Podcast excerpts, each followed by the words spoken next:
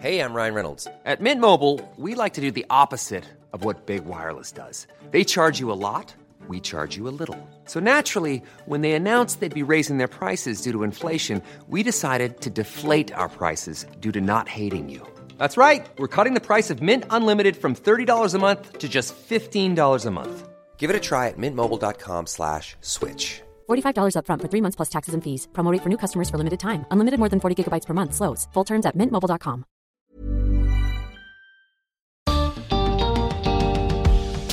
Los seres humanos hemos sentido emociones desde que somos seres humanos. Pero a través de la historia, estas emociones y las palabras que usamos para referirnos a ellas han ido cambiando. Bienvenidos al podcast de TED en Español. Soy Jerry Garbulski. Elena Carrera es profesora en la Universidad de Londres. En su charla en TEDx Madrid nos comparte la fascinante historia de las emociones. También propone cultivar la compasión inteligente para buscar soluciones a los problemas humanitarios globales.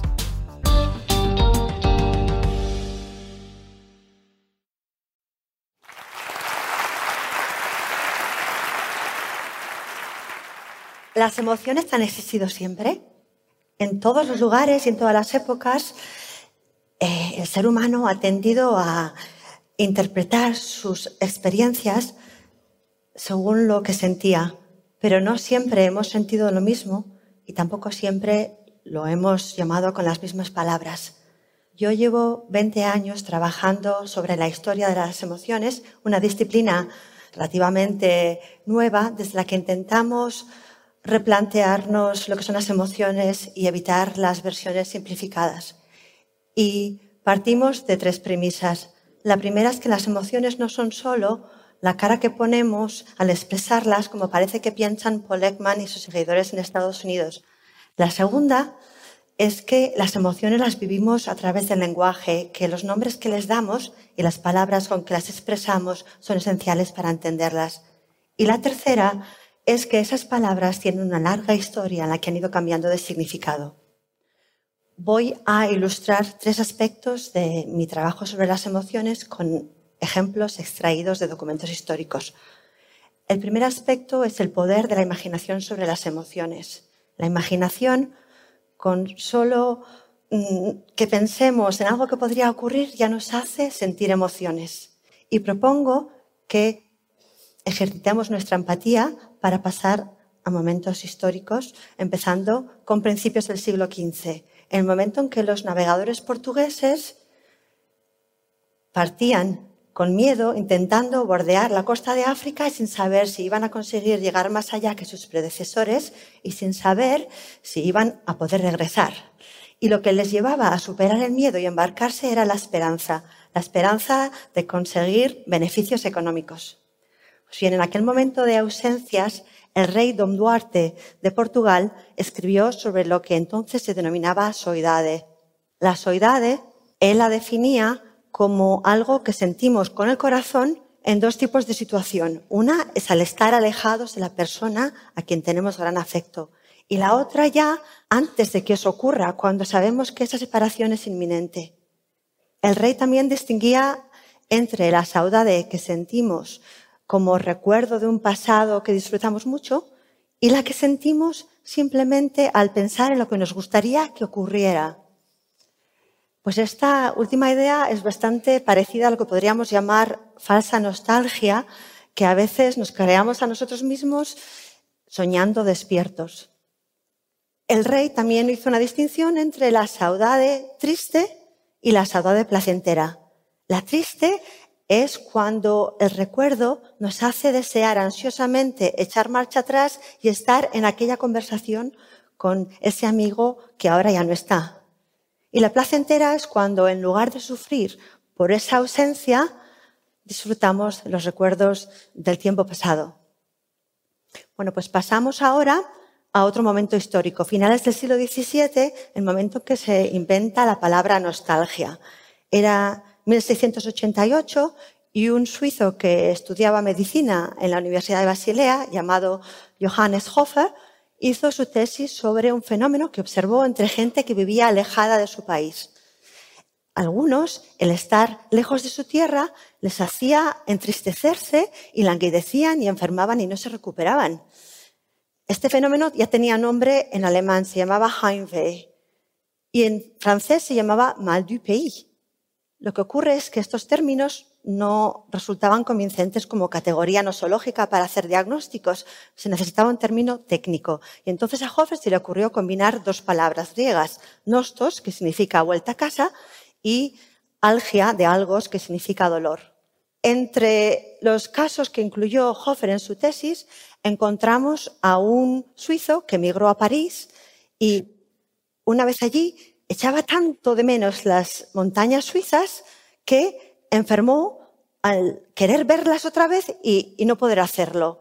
Entonces, en el momento en que el señor para el, el que trabajaba le concedió permiso para viajar, empezó a recuperarse, se recuperó del todo y al final ni viajó. Y lo cuento como ejemplo de cómo el pensar que algo es posible ya nos hace cambiar la forma eh, de sentir. Y también para que nos planteemos si en nuestra cultura valoramos lo suficiente el poder de la imaginación.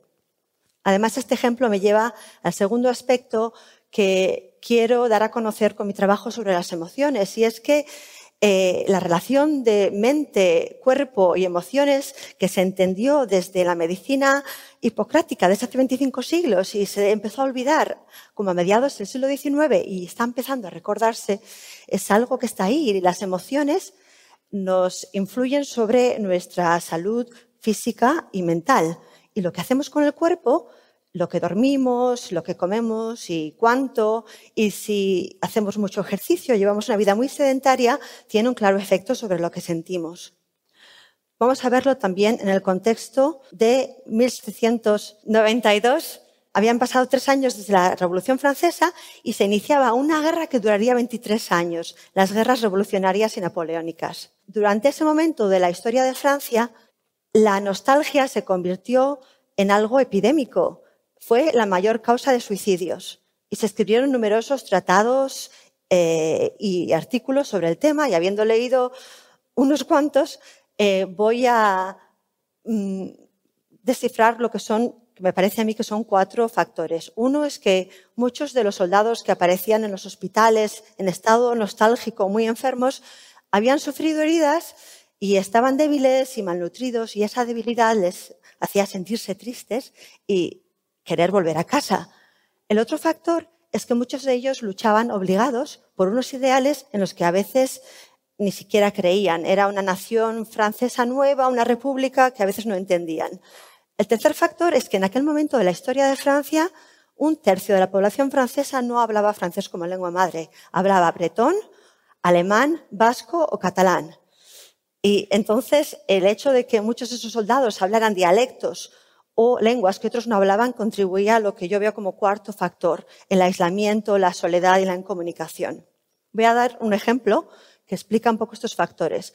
En 1792 un cirujano llamado Mogot de la Sarthe curó a un soldado nostálgico simplemente pidiendo a otro soldado de su región que tuviera conversaciones con él en las que fueran rememorando vivencias de, de su pasado y con esto consiguió curarle, el soldado recuperó las ganas de vivir, de seguir luchando. Y parece ser que el salir de la soledad con las conversaciones y con las rememoraciones de sus vivencias del pasado fue la mejor terapia no todos los médicos pensaban que la nostalgia era una enfermedad aparte, muchos pensaban que era simplemente un tipo de melancolía. Y la melancolía desde antiguo se entendía como algo que afectaba a la mente y al cuerpo y que estaba asociado con el miedo y la tristeza. Bueno, pues desde finales de la Primera Guerra Mundial ya nadie se ha muerto, ni de nostalgia ni de melancolía. Estos términos han cambiado de significado. Y como vemos, algunas emociones similares tienen nombres y matices distintos según su relación con el tiempo y con el espacio. En cada época y lugar, conforme cambian las circunstancias y las sensibilidades, se han encontrado síntomas diferentes asociados a emociones y se han encontrado también em, formas de manejarlas y terapias diferentes. Por ejemplo, la nostalgia antigua y la saudade tienen en común eh, la sensación de soledad. Y estas dos tienen en común con la melancolía el sentimiento de ausencia que a veces lleva a el ensimismamiento. Eh, la melancolía ya empezó a cambiar a manos del psicoanálisis cuando le dieron un significado muy parecido a lo que hoy entendemos como depresión.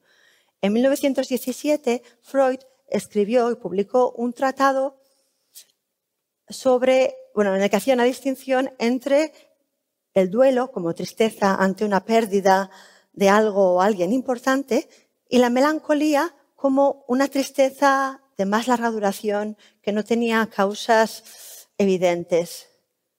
Siete décadas más tarde, la psicoanalista y lingüista Julia Kristeva retomó esa distinción y añadió que a veces, ante situaciones de pérdida real o sentida, nos aferramos a la tristeza como si ésta pudiera suplir aquello que sentimos que hemos perdido. Y además, ella sugería una alternativa al uso de fármacos antidepresivos, el conectar con imágenes artísticas y con poemas. Según Cristeva, eh, aquellos que tienen demasiada tristeza son incapaces de encontrar el sentido al lenguaje lógico y, sin embargo, el lenguaje poético con sus ritmos, aliteraciones y rimas puede hacer enganchar al que está triste y hacerle procesar y superar o transformar esa tristeza. Desde mi punto de vista, el escuchar música o el escuchar mm, poemas, el lenguaje poético y sus ritmos, nos puede ayudar a entender que las emociones no es algo que llevamos dentro y que expresamos, sino algo que nos ayuda a conectar con otros. Y propongo un experimento, que escuchemos parte de un poema de Rosalía de Castro, de 1884, en el que eh, se alude a la saudade de la mujer del emigrante que está a punto de partir y también se evocan otras emociones que ayudan a contrarrestar esa tristeza. Era la última noche, la noche de las tristes despedidas, y apenas sí una lágrima empañaba sus serenas pupilas. Como el criado que deja al amo que le hostiga, arreglando su atillo murmuraba casi con la emoción de la alegría. ¿Llorar? ¿Por qué? fortunas que podamos abandonar nuestras humildes tierras. El duro pan que nos negó la patria, por más que los extraños nos maltraten, no ha de faltarnos en la patria ajena. Y los hijos, contentos, se sonríen, y la esposa, aunque triste, se consuela con la firme esperanza de que el que parte ha de volver por ella. Pensar que han de partir, ese es el sueño que da fuerza en su angustia a los que quedan. Pues con este poema quería ilustrar el tercer aspecto de mi trabajo sobre las emociones. Yo las estudio en su contexto histórico y sociocultural y en situaciones específicas en las que la interacción social da forma y transforma las emociones de unos y de otros. Y eso no se puede recrear en ningún laboratorio. En cuanto al poder de la palabra, quería señalar que existe algo llamado biblioterapia, que por ejemplo en, el Reino Unido hay gente que va a los hospitales a leer poemas de Shakespeare a enfermos porque aunque no tengan ya capacidad de usar el lenguaje, son capaces de sentir el ritmo de las palabras, de la palabra poética, la palabra hablada. Y en Estados Unidos, por ejemplo, hay gente que se dedica a leer historias de pérdida a niños que han perdido a sus padres para que al compartir ese trauma puedan procesar su tristeza y puedan sentirse un poco menos solos. Bueno, pues termino volviendo al ahora, a una situación específica de este momento. ¿Qué hacemos cuando escuchamos que en la frontera de Estados Unidos con México se han estado separando a los niños emigrantes de sus padres? ¿Y cómo respondemos a leer informes sobre las reacciones de tristeza, miedo, angustia e ira de estos niños y los problemas mentales que están teniendo? Y al saber que entre mayo y junio de 2018 se recetaron fármacos de antidepresivos a 300 de estos niños. Y cómo nos sentimos al ver a esos otros niños migrantes cruzar el Mediterráneo, jugándose la vida con la esperanza de mejorarla para terminar encontrándose aquí con la soledad y el aislamiento. Bueno, pues quizá respondamos con tristeza o con rabia, o quizá esta situación nos ayude a cultivar la compasión. La compasión no es una de esas emociones que se sienten sin querer. Va más allá de la empatía y de la sensibilidad. No consiste en imaginarse la tristeza de otro y tenerle lástima para que así ese otro se sienta menos solo si sufrimos con él. La compasión se aprende, se cultiva saliendo del ensimismamiento, no dejándonos cegar por nuestras emociones o por las de otros y utilizando la inteligencia para contener los pensamientos negativos y dolorosos y centrarnos en buscar soluciones conjuntas. Gracias.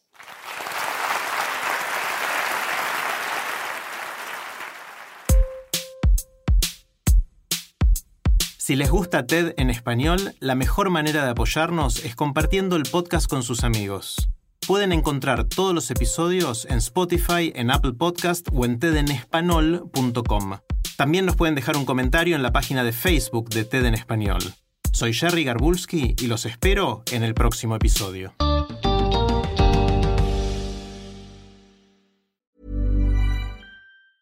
Normally, being a little extra might be a bit much, but not when it comes to healthcare. That's why United Healthcare's Health Protector Guard fixed indemnity insurance plans, underwritten by Golden Rule Insurance Company, supplement your primary plan so you manage out of pocket costs. Learn more at uh1.com.